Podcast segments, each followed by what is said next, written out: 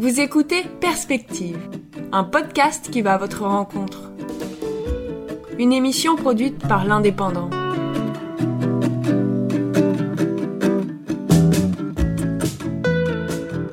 Avec la crise actuelle, nous favorisons les entretiens téléphoniques. Aujourd'hui dans Perspective, nous accueillons Marilyn. Bonjour. Alors bah, déjà, euh, merci de, m'avoir proposé de répondre à, bah, du coup à cette enquête, à cette interview. Donc voilà, je m'appelle Marilyn. J'ai 25 ans et actuellement bah, je travaille euh, pour une entreprise qui est située à Perpignan, donc euh, dans l'assistance informatique. Avec la mise en place des nombreuses mesures sanitaires que l'on connaît, en quoi ton mode de travail a-t-il changé pendant cette période de crise? Donc euh, mon mode de travail il a changé bah, dans le sens où déjà depuis euh, le premier confinement bah, je fais du télétravail.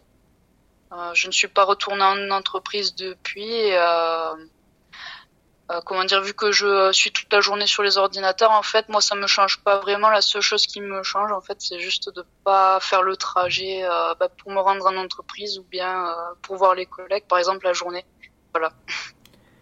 Marilyn, nous sommes déjà presque à l'approche du mois de décembre. Est-ce que tu peux nous décrire un peu ton ressenti à l'approche des fêtes? Alors bah mon ressenti à l'approche des fêtes, je dirais que bah déjà je pense que le confinement risque peut-être d'être euh, prolongé euh, peut-être jusqu'au bah, jusqu'aux vacances, peut-être qu'on aura un petit peu la liberté d'aller voir nos familles avec bien sûr des restrictions euh, comme ils avaient, euh, comme ça avait été établi euh, lors du couvre-feu déjà, peut-être six personnes ou autre. Je sens que ça va être différent des autres années, même pour les achats de Noël et tout. Peut-être que ça va être un peu plus compliqué, on va dire. Je pense que hein, ça va pas être un Noël comme les autres, voilà.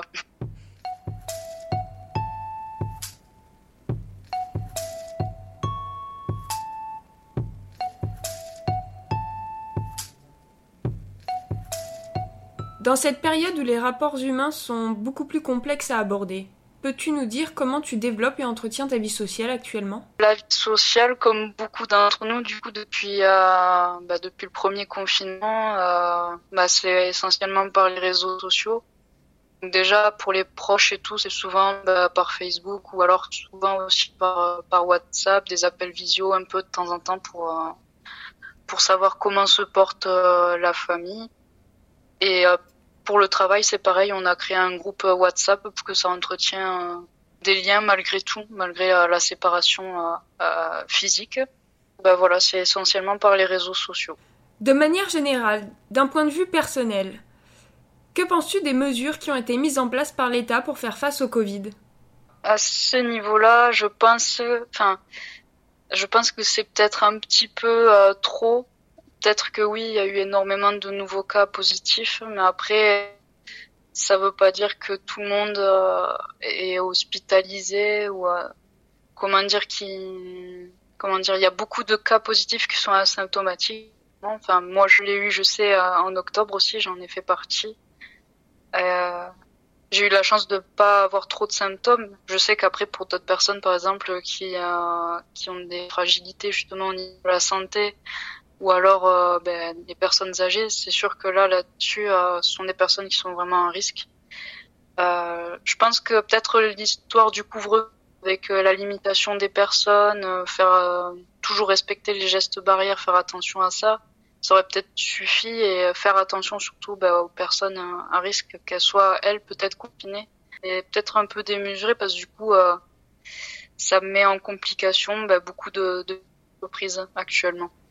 Si tu devais nous décrire cette crise en quelques mots, qu'est-ce que tu nous dirais? Vis-à-vis euh, de ce qui se passe et tout vu que j'adore écrire et tout bah, ça m'a inspiré un texte que, j'aimerais vous partager du coup. Covid cher Covid ou bien plutôt détestable. Tu aimes séparer l'humanité en plusieurs factions. Tu aimes culpabiliser ceux qui te rencontrent et pourtant tu aimes la chaleur humaine.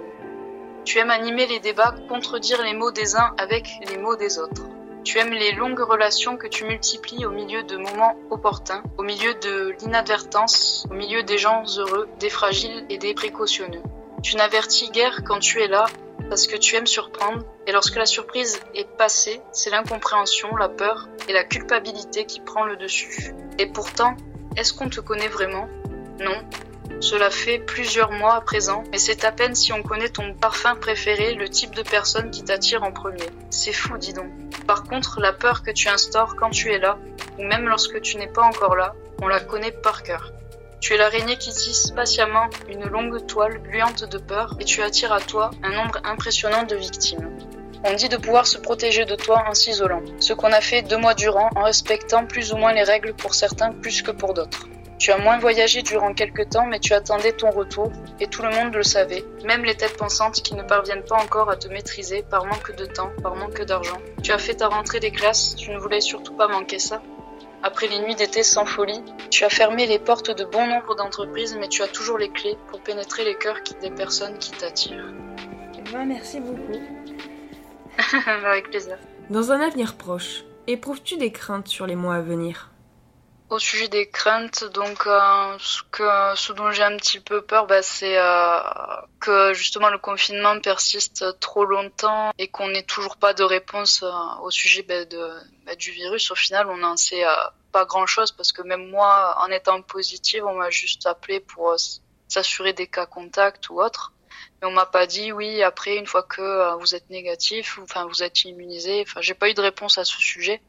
J'espère qu'on aura surtout des réponses dans les mois à venir et peut-être une meilleure gestion de la crise dans le sens où euh, tout le monde peut euh, survivre au niveau économique à ce sujet et que qu'on puisse trouver aussi un traitement qui pourrait aider surtout en priorité voilà les, les personnes qui sont sensibles face à ce virus. Voilà, c'est ça.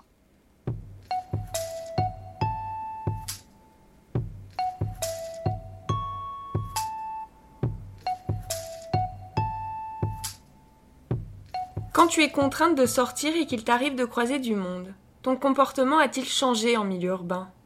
Depuis, euh, depuis tout ça, euh, dès qu'il y a eu le déconfinement par exemple, au mois de mai, euh, je sais que le masque n'était pas obligatoire, mais moi, par précaution, à ce moment-là, c'est vrai que je le portais parce que vu qu'on ne sait pas grand-chose ou on savait vraiment rien à ce moment-là. Je prenais mes précautions, les distances de sécurité et tout, mais après, euh, au niveau des interactions, j'ai l'impression, au niveau général, que les gens ont vraiment peur de, les uns des autres, euh, ou alors euh, que le déjà que des fois il y a beaucoup de manque de respect. Je veux dire, par exemple, dans les magasins ou autres. au niveau de, je sais pas, pas de pardon ou de merci, j'ai l'impression que ça s'est un petit peu plus empiré aussi. Mais sinon, après, mon comportement, n'a pas plus changé que ça, hormis, hormis ces détails. Merci Marilyn pour tes réponses et bon courage dans cette période de crise. Au revoir. Ben, merci beaucoup, au revoir aussi et bonne continuation de même. Vous venez d'écouter Perspective, un podcast produit par l'Indépendant.